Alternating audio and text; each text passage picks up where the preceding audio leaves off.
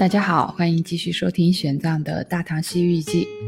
上一期我们说到戒日王在中印度的崛起，这一期来了解一下戒日王特意为玄奘组织的一场学术辩论，也就是著名的屈女城法会。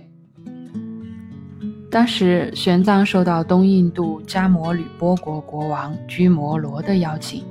从他留学所在的摩羯陀国前往东印度做客说法。其实戒日王正在杰珠瓦奇罗国巡视，也就是今天印度比哈尔邦的东部。那得知这位高僧来印度留学的事迹，遂命居摩罗王道，速请那兰陀寺的那位远道而来的和尚与你一同来见证。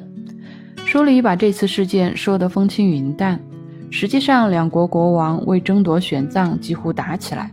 奈何戒日王几十万的兵力，居摩罗王无奈只得带着玄奘去拜谒戒日王。于是便有了这一次史诗级别的会面。以下是书里记载的戒日王和玄奘的对话。让我们来看看唐太宗李世民在海外的影响力如何。戒日王问：“你从何而来？来本国？”欲作何打算？玄奘答：“贫僧自东土大唐而来，为求法取经。”戒日王问：“大唐国在何方？离我国远吗？一路过来，你都经历了哪些国家呢？”玄奘答：“大唐在印度东北方，离此地数万余里，也就是本地人所称的摩诃智那国。”戒日王问：“朕听闻摩诃智那国有一位秦王天子，年少有为，英明神武。当年你们国家分崩离析，兵戈四起，百姓生灵涂炭。而秦王天子心怀慈悲，深谋远虑，率兵平定内乱，德泽远播，令诸方俯首称臣。黎民百姓更是对他感恩戴德。”为他奏唱秦王破阵乐，甚至于我们国家的人们都赞颂秦王天子的事迹呢。这位秦王天子真的享有如此之高的声誉吗？所谓的大唐国就是秦王所统领的国家吗？玄奘答：正是。所谓智那，指的是之前隋朝的国号。我国君主即位后，改国号为大唐。王登基前，我们称秦王；今已即位，称天子。前朝气数已尽，百姓受四方战祸之苦。秦王心怀大慈悲，威名远播，率兵平乱，一统江山，由此天下太平，八方静谧，万国来朝。我王慈悲，责备苍生，崇敬三宝，轻赋税，减刑罚。国库充裕，民风淳朴，其风德教化和政绩太多，难以一一例举。戒日王遂赞叹道：“果真是大国气象，拥有如此圣明的天子，是大唐百姓的福气啊！”和玄奘会面以后，戒日王决定为其召开一场全印度宗教界的辩论法会，并亲自主持。同时还邀请了印度其余二十几个国王，携各自国家的得道僧侣和婆罗门参会。为召开这次法会，王室特意在城东北修建了一座行宫，并在恒河西岸建起一座大伽蓝，东面和南面分别筑起宝坛，供奉与戒日王身体同等大小的金佛像。从行宫到伽蓝的道路两旁。沿路建有华丽的阁楼，并配置乐手奏乐不停。公元六百四十一年二月初一，法会正式开始。到场的僧人三千余人，印度教及其他教派的大德两千余人。光是玄奘留学的本校那烂陀寺派来的僧人就有一千多人，盛况空前。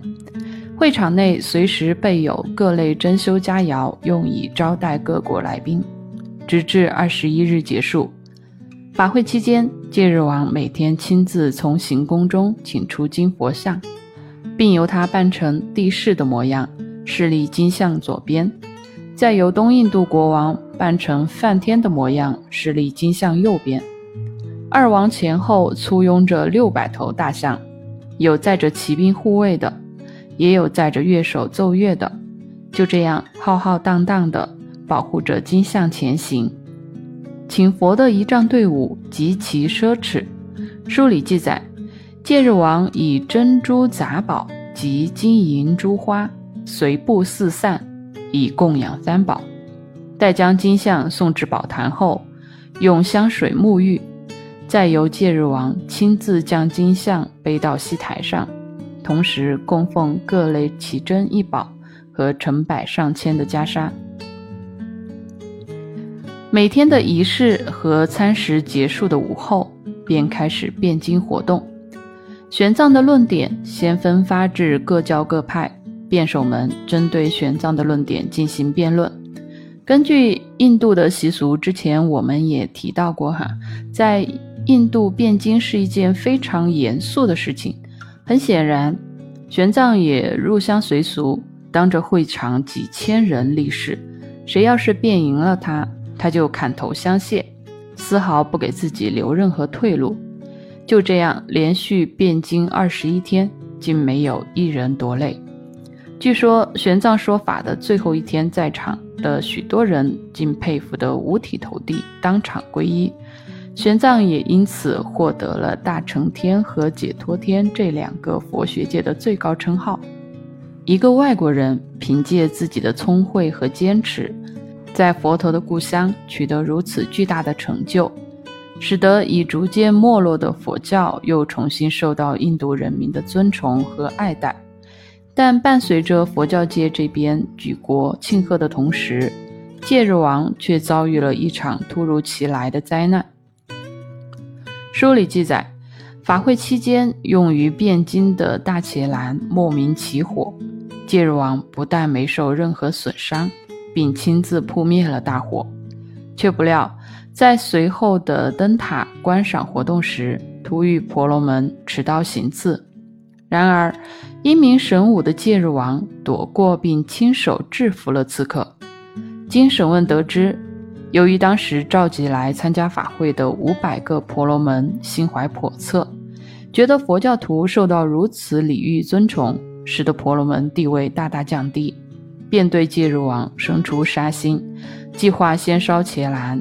趁乱行刺，结果在火场没有找到任何下手的机会，只好让刺客在这塔边台阶的险要处下手。事后，众大臣一致要求处死刺客和所有参与幕后主使的婆罗门，而戒日王出于慈悲，只处死了主谋，五百个婆罗门驱逐出城，其余同党概不问罪。好，今天就分享到这里，我们下期见。喜欢请订阅，拜拜。